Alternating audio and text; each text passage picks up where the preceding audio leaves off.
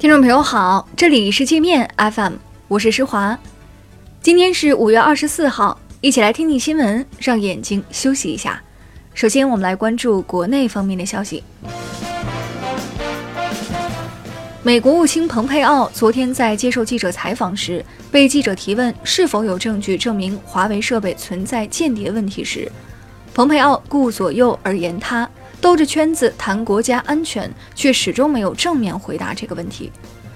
对此，外交部发言人陆康今天作出回应，称部分美国政客一再制造关于华为的谣言，但始终拿不出证据。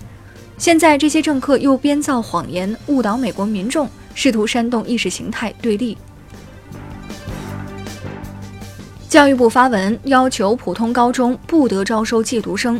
严禁学校为不在本校就读的学生空挂学籍，同时要求加强高中学生学籍管理，严禁人籍分离。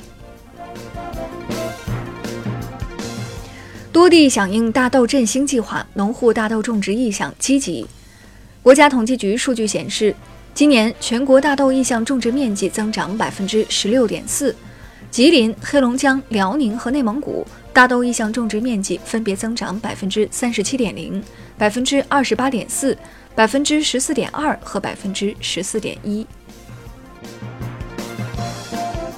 深大通公司暴力抗法被证监会立案调查，证监会工作人员二十二号向深大通送达立案调查通知书时，遭该公司员工推搡、殴打、言语辱骂。该公司高管去年就被曝不配合证监会调查。深交所连夜发文谴责深大通及员工的违法行为。国家知识产权局商标局网站显示，华为自己研发的操作系统已注册华为鸿蒙商标。该商标去年八月由华为公司申请，注册公告日期为今年五月十四号。服务涉及操作系统程序、计算机操作程序、操作软件、中央处理器等。贵州黔西南州贞丰县一艘载有二十九人的船只在北盘江发生翻船事故，截至目前已造成十人遇难、八人失联，涉事船主已被警方控制。据中央气象台预报，北方地区的高温天气将在二十六号前后遭遇冷空气打击，东北、华北等地会出现降雨，南方大部分地区也将迎来新一轮强降雨过程。此次强降雨影响范围广，累计雨量大，需注意防范次生灾害。中国足协官方宣布，里皮正式回归国足帅位，六月起将率队出战与菲律宾、塔吉克斯坦的两场友谊赛，下半年带领国足参加卡塔尔世预赛四十强赛。那我们接着把视线转向国际，据《华尔街日报》报道。美国去年起大幅放缓对半导体公司聘用中国员工的审批，使英特尔、高通等半导体企业的创新能力受到影响。美国此举意在阻断两国科技交流，打压中国技术发展，但结果反而可能导致芯片专业人才向中国回流。国际货币基金组织公布的一项研究显示，美国对中国商品征收的关税几乎完全由美国进口商承担。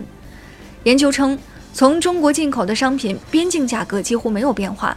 关税加征后进口价格大幅上涨，进口商只能通过降低利润率来维持生意。就在波音遭全球停飞和质疑时，有外媒放出消息称。波音737 MAX 将于六月底在美国复飞，美国空管局代理局长很快对此予以否认。目前，我国已有十三家航空公司就停飞和延迟交付订单向波音提起索赔。乌克兰总统泽连斯基就职还不到一周，就有两万多名该国民众联名要求他下台。泽连斯基解散议会的声明和行动让民众感到失望，他们认为泽连斯基不能很好的领导国家。那好了，以上就是今天节目的全部内容了，感谢您的收听，我是施华，